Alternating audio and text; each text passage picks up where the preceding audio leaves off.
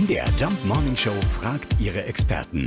Fakt oder Fake? Wenn einer weiß, wie man schnell läuft, dann ist es unser Experte Professor Dr. Ingo Frohböse. Er gilt als Laufpapst. Ja, und stimmt es? Können wir durch Kaffee wirklich schneller laufen? Ja, das stimmt zum Teil. Nicht umsonst steht das Koffein seit vielen Jahren unter Beobachtung auf der Dopingliste. Es ist zwar kein Doping, aber man beobachtet es.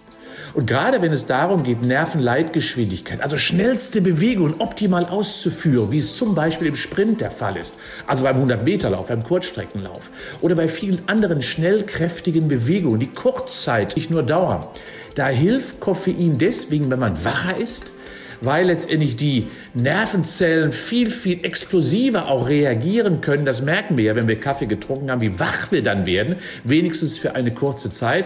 Und dementsprechend ist es in der Tat so, gerade bei Kurzzeitbelastungen hilft Kaffee, größere Geschwindigkeiten oder vielleicht sogar größere Kraftentfaltung möglich zu machen. Also, wer sich ein klein wenig natürlich dopen möchte, gerade im Sport, der greift einfach zu einer richtig schönen, starken Tasse Espresso. Ich fasse zusammen, inwieweit ich das verstanden habe. Kaffee erhöht die Leitgeschwindigkeit unserer Nerven und wirkt beim Sport tatsächlich wie ein natürliches Dopingmittel. Endlich mal ein Tipp von Dr. Frohböse, den ich ohne Umschweife umsetzen kann. Fakt oder Fake? Jeden Morgen in der MDR Jump Morning Show. Mit Sarah von Neuburg und Lars Christian Karde. Und jederzeit in der ARD Audiothek.